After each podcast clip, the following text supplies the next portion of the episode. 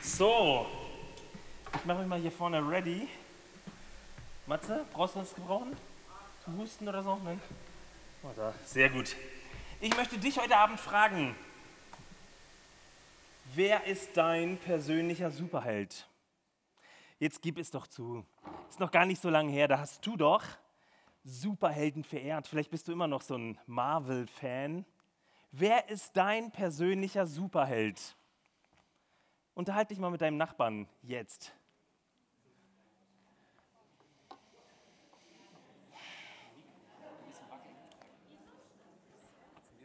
Funktioniert nicht?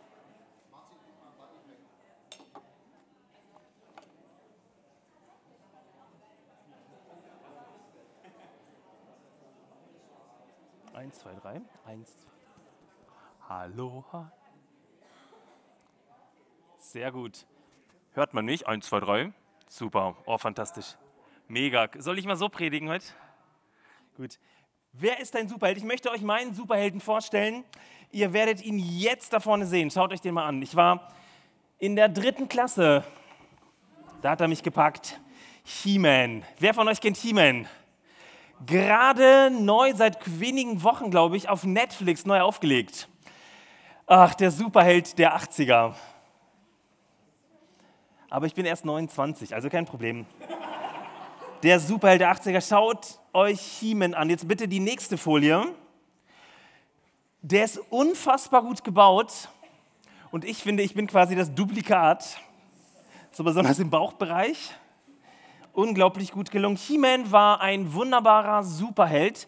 Er musste nur als Prince Adam durch die Welt gehen, diese böse Welt betrachten, den bösen Schurken Skeletor, der die Welt in Angst und Schrecken versetzte. Und als dann das Böse überhand nahm, zückte er sein Schwert und sprach bei der Macht von Grayskull, ich habe die Kraft oder so ähnlich. Es ist schon sehr lang her. Und dann passierte eine seltsame Mutation von einem ängstlichen Prinzen, der übrigens exakt so muskulös war wie er. Alle haben den gleichen Körperbau, das seht ihr jetzt an der nächsten Folie, alle Figuren, nur unterschiedlich angemalt. Äh, verwandelt er sich zum Superhelden und hat die Leute befreit von dem Bösen. Bis dann das Böse zugeschlagen hat. Also das war so ein Hin und Her, so ein Yin und Yang fast. Ich weiß nicht, wie es dir mit Superhelden geht. Wahrscheinlich prägt uns aber dieses Bild eines Superhelden mehr in unserem Glauben, als es uns lieb ist, als es uns bewusst ist. Wir beginnen heute eine neue Predigtreihe. Wir beginnen heute mit dem Johannesevangelium und ich möchte mit dir Schritt für Schritt erstmal anfangen zu überlegen, was das, das Besondere an diesem Johannesevangelium ist. Denn wir haben heute die, die ersten 18 Verse, die könnten wir vielleicht bis Mitternacht schaffen, wenn ihr alle sitzen bleibt. Sehr intensiv vom Text her. Ich möchte mit euch überlegen, wie beginnen eigentlich die Evangelien? Und schaut euch bitte mal Markus an. Markus beginnt ganz rechts außen mit Johannes dem Täufer. Dann kommt Lukas. Lukas beginnt mit der Ankündigung der Geburt von Johannes dem Täufer. Dann kommt Matthäus. Matthäus beginnt mit dem Stammbaum Jesu, also von Abraham sogar bis Josef. Wie beginnt nun Johannes? Johannes, und achtet mal auf die allerersten Worte. Ich lese euch den Predigtext. Im Anfang war das Wort. Und das Wort war bei Gott und Gott war das Wort. Dasselbe war im Anfang bei Gott. Alle Dinge sind durch dasselbe gemacht und ohne dasselbe ist nichts gemacht, was gemacht ist. In ihm war das Leben und das Leben war das Licht der Menschen. Und das Licht scheint in der Finsternis und die Finsternis hat es nicht ergriffen. Es war ein Mensch von Gott gesandt, der hieß Johannes. Der kam zum Zeugnis, damit er von dem Licht zeuge, auf das alle durch ihn glaubten. Er war nicht das Licht, sondern er sollte zeugen von dem Licht. Das war das wahre Licht, das alle Menschen erleuchtete, die in diese Welt kommen. Es war in der Welt, und die Welt ist durch dasselbe gemacht. Und die Welt erkannte es nicht. Er kam in sein Eigentum und die Seinen nahmen ihn nicht auf. Wie viele ihn aber aufnahmen, denen gab er Macht, Gottes Kinder zu werden, denen, die an seinen Namen glaubten, die nicht aus menschlichem Geblüt, noch aus dem Willen des Fleisches, noch aus dem Willen eines Mannes, sondern von Gott geboren sind. Und das Wort ward Fleisch und wohnte unter uns. Und wir sahen seine Herrlichkeit, eine Herrlichkeit als des eingeborenen Sohnes vom Vater, voller Gnade und Wahrheit. Johannes zeugte von ihm und ruft, zeugt von ihm und ruft, dieser war es, von dem ich gesagt habe, nach mir wird kommen, der vor mir gewesen ist, denn er war eher als ich. Von seiner Fülle haben wir alle genommen, Gnade um Gnade. Denn das Gesetz ist durch Mose gegeben, die Gnade und Wahrheit ist durch Jesus Christus geworden. Niemand hat Gott je gesehen, der Eingeborene, der Gott ist und in des Vaters Schoß ist, der hat es verkündigt. Habt ihr zugehört? Im Anfang. Johannes ist komplett anders als alle anderen Evangelien. Er blickt auf die Zeit vor der Schöpfung, im Anfang. Ich weiß nicht, ob du konservativ bist und auf, an die Sechs-Tage-Schöpfung, sechs mal 24 Stunden glaubst, oder an den Urknall und die Evolution. Hier spielt das überhaupt keine Rolle. Schön, dass du da bist. Hier geht es um den Anfang, um die Zeit davor im Anfang. Und nun entfaltet Johannes in seinem Prolog, in diesen Versen, in diesem Vorwort, dieses im Anfang und beschreibt dann, was dann passiert ist. Und ich möchte heute mit euch dieses im Anfang durchbuchstabieren und die Verse danach, vor allem Vers 14, und was das für Folgen für uns als Jesus-Treff hat und ich hoffe doch sehr für dein Gottesbild. Und wir finden sogar ein bisschen heraus, was es mit Erntedank hat. Dieser revolutionären 2.0 Deko. Erntedank, Stil echt Äpfel. Das Thema ist Äpfel. Und was das Thema mit Nachhaltigkeit und fairer Gemeinde zu tun hat. Ich möchte euch etwas aufmalen und euch etwas zeigen. Und zwar nicht nur, wie schön ich malen kann, sondern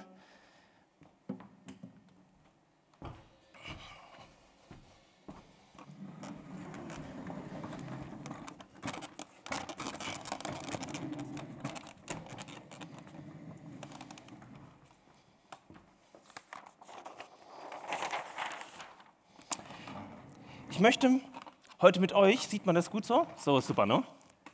Über unser Gottesbild nachdenken. Ist es nicht ganz häufig so, dass wir eher so ein Gottesbild haben wie das, was ihr gerade seht? Ein alter Mann auf dem Thron. Ich male jetzt einfach nur einen Thron hin.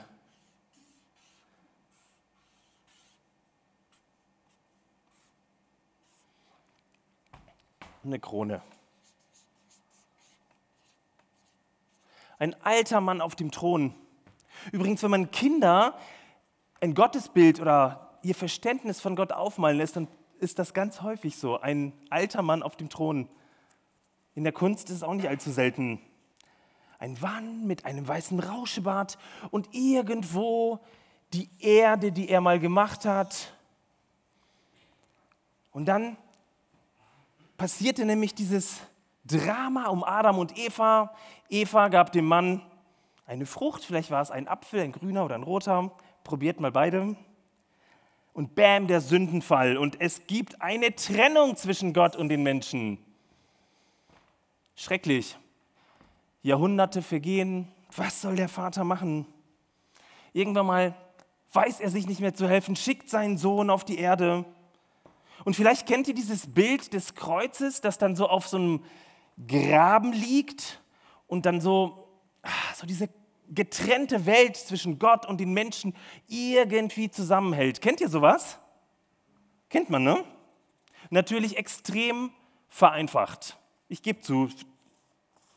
Wie gut, dass Johannes uns heute Abend ein völlig überraschendes Bild zeichnet. Blickwechsel, nächste Folie. Blickwechsel. Das ist unsere Predigtreihe. Blickwechsel, ein anderes, ein überraschend neues Bild von Jesus. Von denen, denen du dachtest, den habe ich doch eh in der Tasche.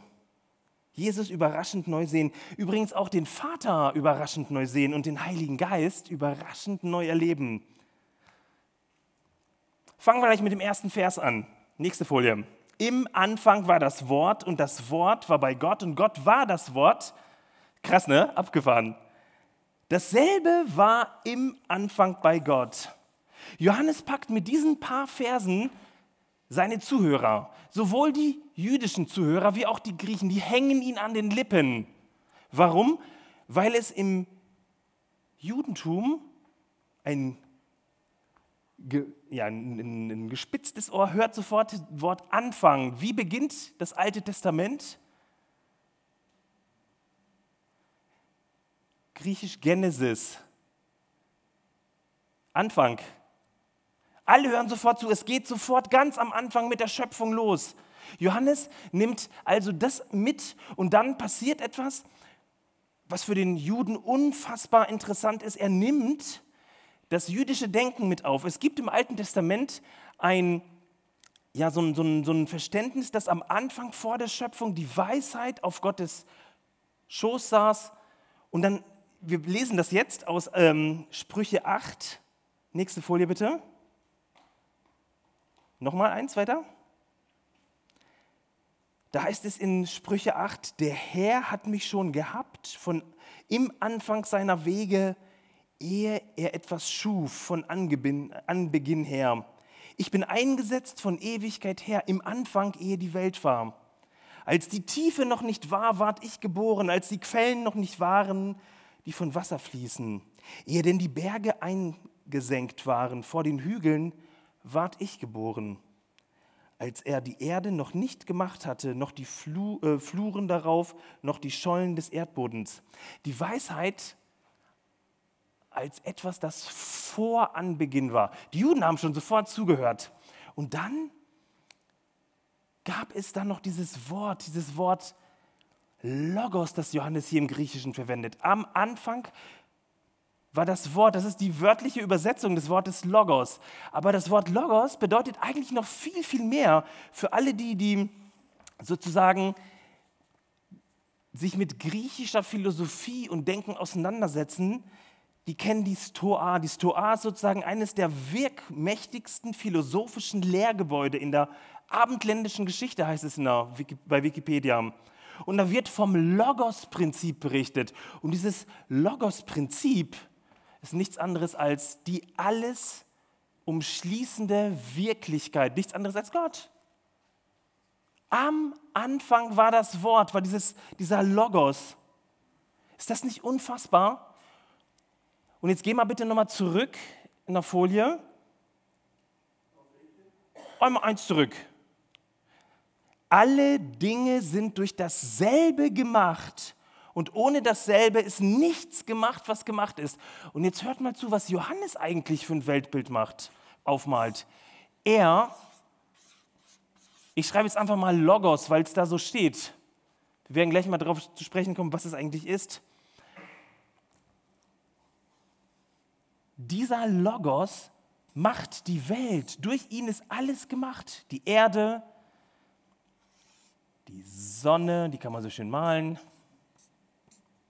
Und das gesamte Universum.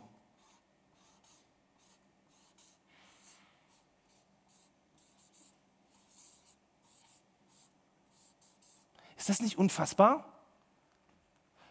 Genau das wird da beschrieben. Ich habe beim Vorbereiten der Predigt immer rumgekritzelt und überlegt, ja, kann es denn sein, wenn das so ist, dass letztlich die gesamte Schöpfung so einen Logos-Fingerabdruck besitzt.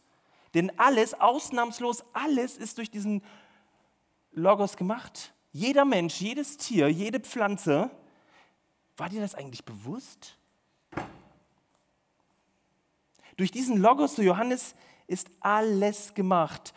Die Person, die dich anschaut, wenn du morgens in den Spiegel guckst, die Basilikumpflanze in deiner Küche, der Baum, wenn du aus dem Fenster schaust, dein Partner, deine Partnerin. Wisst ihr, als ich in der Vorbereitung mir das so bewusst geworden ist, dachte ich, ja, kann es sein, dass wir vielleicht einen neuen Zugang zur Schöpfung bekommen, wenn wir verstehen, dass in jedem von euch, in allen Pflanzen und allen Tieren ein Fingerabdruck von diesem Logos drin ist, wahrnehmbar ist. Durch ihn ist alles gemacht. Und ich sage dazu nur, ernte Dank, ernte Dank. Du riechst es, du schmeckst es, du erlebst es jeden einzelnen Tag, diese Güte des Logos. Ich frage mich, wo sind wir Christen, wenn es darum geht, um Umweltschutz oder Bewahrung der Schöpfung? Müsste uns doch auf dem Herzen liegen, dass diese Dinge bewahrt werden, dass sie geschützt werden. Sollten wir nicht gerade an vorderster Front stehen? Um diese kreativen Fingerabdrücke vom Logos zu bewahren, darauf hinzuweisen. Ich habe mich in den letzten Tagen und Wochen eigentlich eher, als ich dann diesen Text vom Predigteam bekommen habe, der überhaupt nicht abstrakt ist, danke liebes Predigteam, ich habe mich in den letzten Wochen gefragt, warum ist das so? Und ich möchte euch meine Vermutung mitteilen, warum das so ist, dass uns das so ein bisschen abgeht und wir eher so denken. Ich habe vier Weltsichten mitgebracht, die ich euch kurz präsentieren möchte. Ähm, und auf die vierte möchte ich eingehen. Das ist das, worauf dieser Text eingeht. Erste Weltsicht die geistige und ideale Weltsicht. Vielleicht erinnert ihr euch an die Predigtreihe über den ersten Johannesbrief. Wer war von euch am Start? Immerhin zwei Leute, voll gut. Es waren noch ein paar mehr. Es gab in der Antike eine Denkströmung, zu der Zeit fing sie gerade an und danach noch viel mehr. Da ging es um die Gnosis, da ging es um die reine Erkenntnis, um das Denken, um perfekte Ideale. Da das war schon bei Platon angelegt.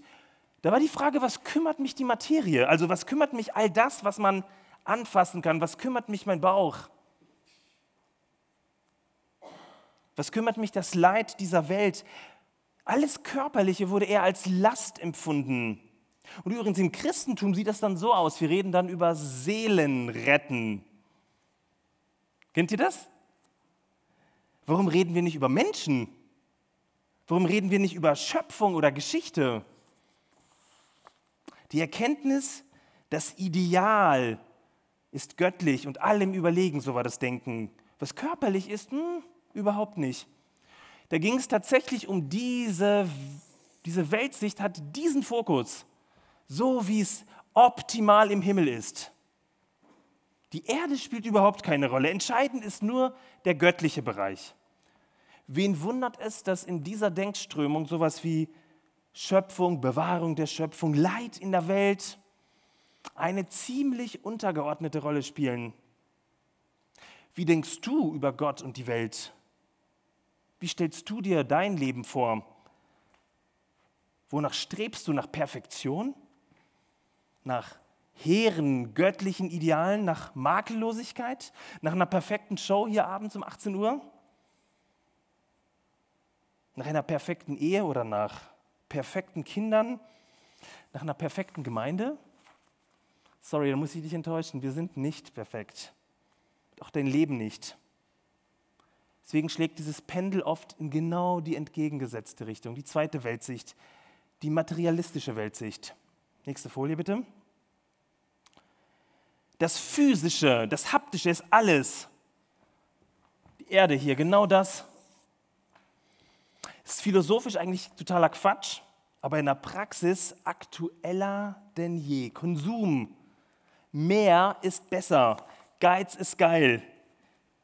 Ich lebe, um zu arbeiten, um mir was zu leisten. Man könnte meinen, dass diese Sichtweise die Erde und die Schöpfung im Blick hat. Nein, ausbeuten ist die Devise. Ich lebe mit meinem Konsum auf Kosten anderer Menschen weil ich es billig haben will. Und in Bangladesch, gut, die zahlen halt so einen Hungerlohn, da gibt es halt nicht mal einmal am Tag ein warmes Essen oder meine Kinder müssen auf den Strich und nicht in die Schule, damit so ein bisschen Geld in die Familie kommt. noch mehr Reichtum. Die Folge Kriege wegen Öl. Mein Profit steht über allem. Ich zeige euch mal Fotos vom türkischen Künstler Ugur Galnkus, ich habe keine Ahnung, wie der heißt, er möge es mir verzeihen, die genau diese Diskrepanz auf die Spitze treiben. Schaut euch das mal an. Nächstes bitte.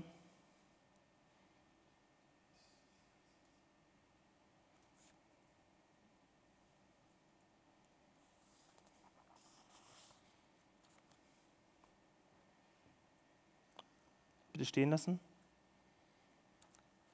Lasst mal dieses Bild auf euch wirken. Ganz schön krass, oder? Eine Weltsicht ohne Gott. Eine materielle Weltsicht. Und jetzt kommt die dritte. Ich nenne sie die priesterliche Weltsicht. Klingt ein bisschen abstrakt, ist aber total simpel. Welche Funktion haben Priester? So in unserer Wahrnehmung. Priester fungieren so zwischen weil die Welt ja getrennt ist. Da gibt es halt einfach einen Riss, Punkt. Die fungieren so ein bisschen hier zwischen. Die moderieren oder die verwalten das Göttliche und bringen das in unsere Welt und das Weltliche so ins Göttliche, so Zwischenpersonen. Und ich habe die Befürchtung, dass ein Großteil unseres Glaubens genau so abläuft. Wir erinnern sonntags die Leute daran, dass sie Gott brauchen, aber nicht haben. Wir segnen Menschen und bringen damit Gott in ihr Leben, weil sie vorher Gott nicht hatten. Der war ja dort nicht, also ist ja klar, Trennung. Wir bringen Dinge zusammen, die irgendwie gar nicht zusammengehören, die Welt und Gott. Versteht ihr, was ich meine? Wir fühlen uns als Priester und bringen Gott in diese böse Welt. Da mache ich ein großes P hier hin. Ständig in Bewegung, ist immer was zu tun, aber meistens defizitorientiert, bis hoffentlich eines Tages Gott von uns, von uns überall hingebracht wird. Ich möchte euch eine vierte Weltsicht vorstellen heute, die tatsächlich vom Johannesevangelium geprägt ist und von dieser unfassbaren Art vom Logos, die fleischgewordene Weltsicht. Inkarnation ist das Wort.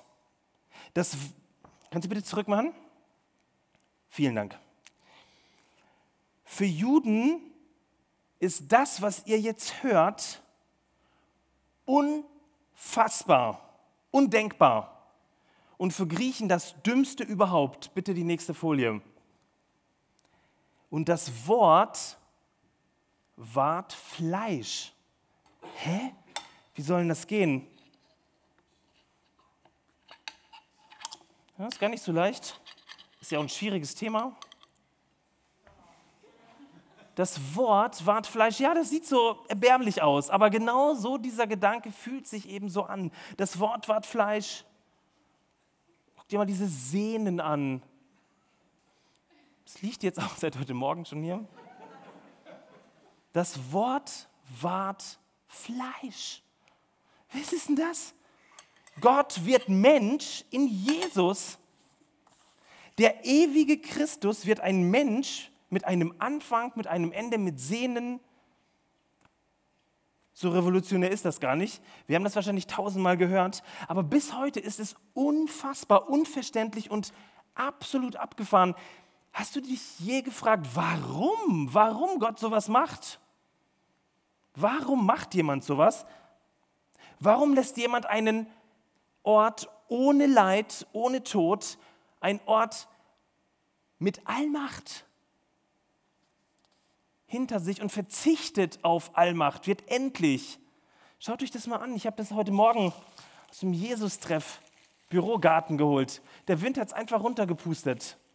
Ihr könnt es gerne mit nach Hause nehmen und euch betrachten. Das fällt dann irgendwann mal ab. Wenn sich dann Herbst.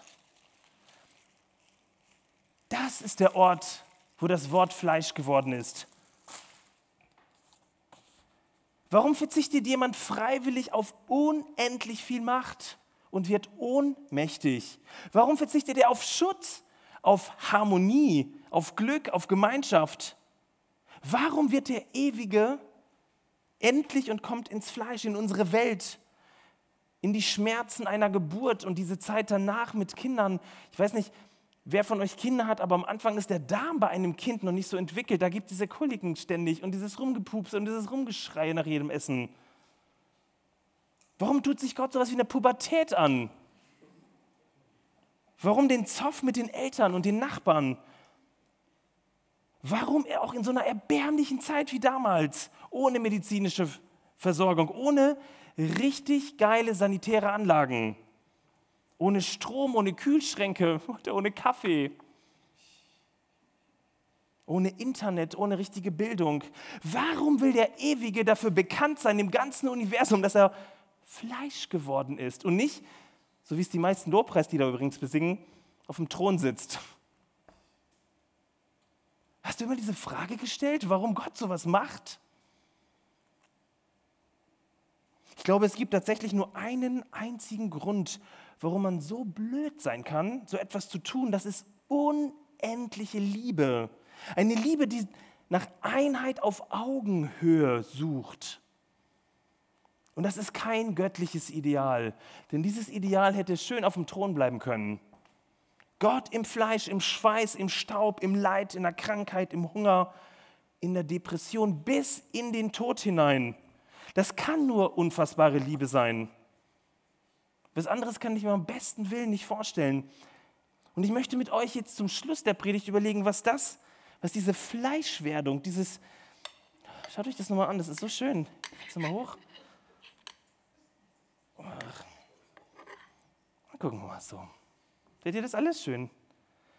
Was bedeutet diese Fleischwerdung für uns praktisch? Was bedeutet das für uns praktisch? Ich habe zwei Gedanken. Erstens, Grenzen und Brüche annehmen. Grenzen und Brüche annehmen. Wow. In einer Gesellschaft, wo wir optimieren, coole Autos bauen, nach Fehlern suchen, damit es besser wird, Grenzen und Brüche annehmen.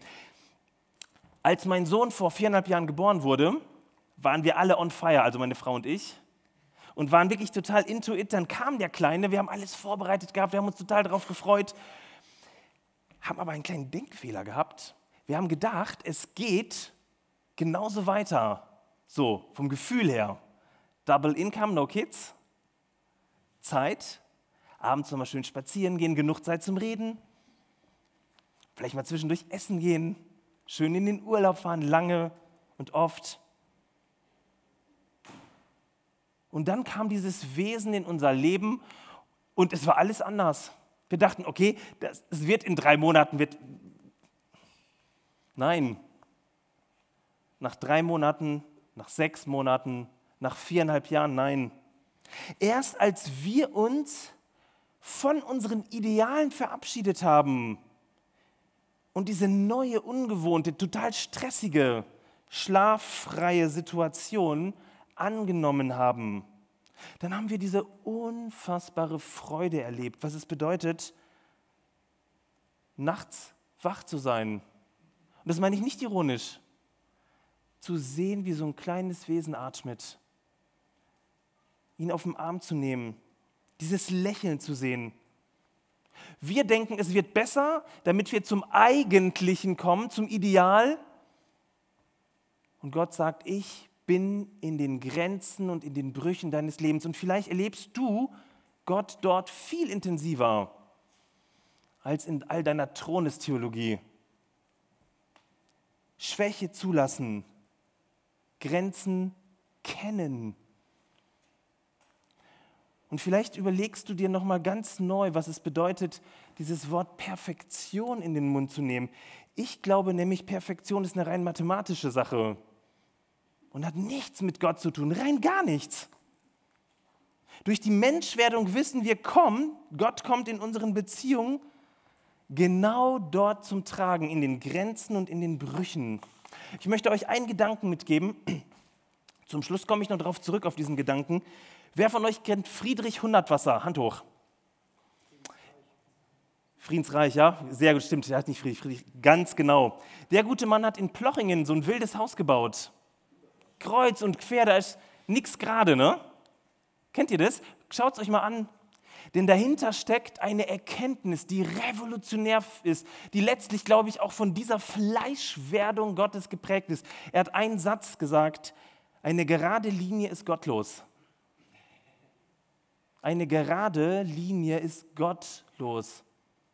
Jetzt überleg mal, wie sehr wir hier drin sind. Alles muss besser werden, höher, schneller, mehr. Eine gerade Linie ist gottlos. Gott in den Grenzen und Brüchen annehmen. Und zweitens, Würde erkennen und achten. Und zurück bitte. Sehr gut. Würde erkennen und achten. Es ist schon verrückt, wenn man dieses Johannesevangelium weiterliest, auch so die, den Kontext im Neuen Testament, dann geht es um diesen Blick, nicht ich lebe mein Leben und eines Tages bin ich bei Gott und ich habe irgendwann mein Leben übergeben und mein Arsch ist im Himmel, irgendwann werde ich es auch sein, sondern Christus in mir. Puh, Gott wird Mensch und dadurch erleben wir, wie Würde unserem Leben verliehen ist. Was für eine Ehre für unser Menschsein. Eine Anerkennung Gottes der Menschheit durch den Sohn, indem er selber Mensch wurde. Ist dir das eigentlich bewusst geworden? Was für ein unfassbarer Schatz du bist. Du bist nicht einer von 80 Millionen, auch nicht einer von 7 Milliarden. Du hast eine einzigartige Würde vor deinem Schöpfer. Du, hast, du bist ein einzigartiger Fingerabdruck.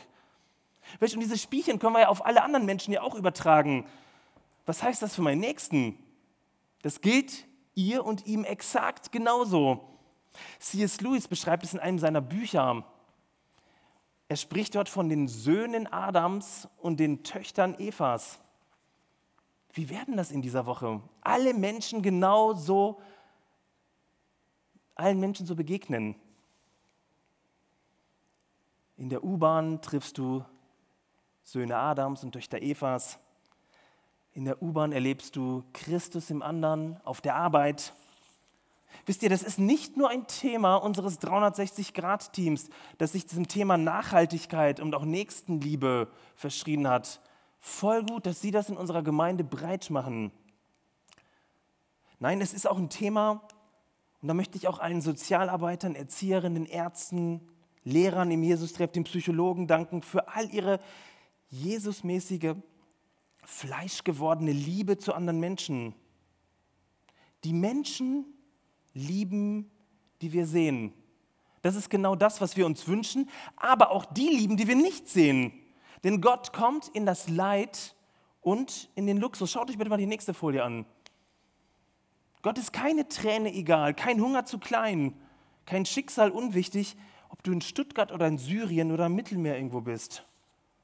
Wir brauchen ganz, ganz dringend eine biblische, eine inkarnatorische, eine fleischgewordene Weltsicht. Eine echte Menschwerdung für uns Menschen. Gott wird Mensch, wann werden wir es?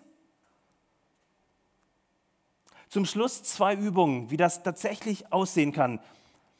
Richard Raw ist genau dieses Thema gefragt worden, der Franziskanerpater aus Albuquerque ähm, was kann man tun, um diese Weltsicht einzuüben? Und er sagte, beginn den Tag mit einem Gebet und dann lass dir dieses Ja Gottes für den Tag und für andere Menschen schenken.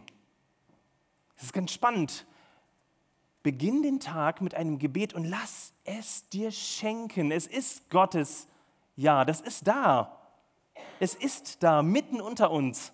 Lass es dir schenken. Dann hat jemand einen nicht ganz so schlechten Einwand gehabt. Ja, und was ist, wenn ich es nicht bekomme? Und Richard sagte, dann bete weiter, bis du es bekommst. Ruf deinen Chef an, sag einfach, nee, ich habe noch kein Ja von Gott. Lass es dir schenken.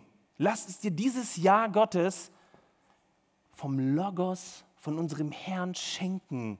Für deine Mitmenschen, für deine Schwiegermutter. Und das Zweite, ich möchte dir diesen Satz einfach mitgeben. Eine gerade Linie ist gottlos. Geh mal mit diesem Satz eine Woche lang schwanger. Was bedeutet das für die Krümmung deines Lebens, für deine Brüche, für die Ecken und Kanten anderer Menschen? Das ist inkarnatorisch, eine inkarnatorische Weltsicht. Und ich freue mich, eine ganze Saison mit euch über diesen Jesus ganz neu zu, nachzudenken, uns inspirieren zu lassen, herausfordern zu lassen. Die Band kann man nach vorne. Und ich würde gern, ihr könnt das Lied schon mal anstimmen, einfach beten. Ich lade euch ein, sitzen zu bleiben. Lieber Vater im Himmel, danke, dass du so ein Menschenfreund bist, so ein Schöpfungsfreund bist. Und danke, dass du kein ferner Gott bist, irgendwo auf dem Thron, sondern dass du mitten unter uns bist, in den Brüchen, in den Niederlagen, in den